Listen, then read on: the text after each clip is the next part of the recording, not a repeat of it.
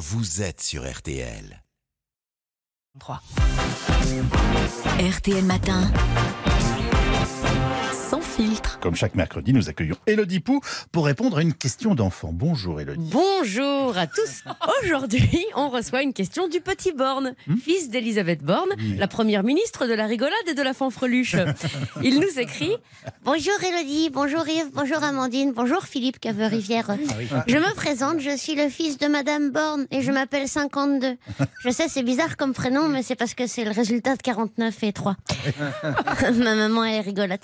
Pourquoi les maîtresses ne veulent pas travailler aussi tard que les autres métiers? Qu'est-ce que ça a de plus fatigant que de conduire un bus ou cons- construire un immeuble Et aussi, est-ce que contrairement à la voiture de Lady Di, la grève pourrait être reconduite oh, oh, oh, elle pique, mais elle est pas mal.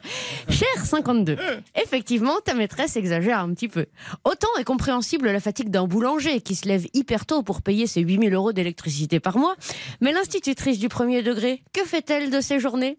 Elle arrive à 8h30, un mug de café à la main, mug qui, rappelons-le, ne lui coûte rien, puisqu'offert fin d'année précédente par une maman d'élève Sa dure journée, oh là là, attention, on commence par une récréation. Autant dire pour le moment, rien de vraiment fatigant. Puis ils entrent dans la classe, pas de quoi être las. Elle leur lit une dictée. Oh là là, c'est compliqué. Les feuilles tombent, virgule, c'est l'automne, point. A-t-on pour cela besoin d'un diplôme Point. À peine le labeur a-t-il commencé que 10 heures arrivent et il retourne jouer, tranquille dans sa classe, comme dans un cocon. La maîtresse pique, un petit roupillon. Puis c'est l'heure de la cantine. Pour manger, nulle discipline. Les maîtresses dans leur salle vont faire chauffer leur petit tupperware. Une sieste bien méritée, puis elles retournent travailler. 1 plus 1, 2, 2 plus 2, 4. Puis ils rentrent chez eux quand l'horloge sonne 4. C'est pas du tout fatigant. Mes chers amis, je vous rassure, ceci était du cynisme. Être pas prof, il n'y a pas plus dur. C'est très proche du cataplisme.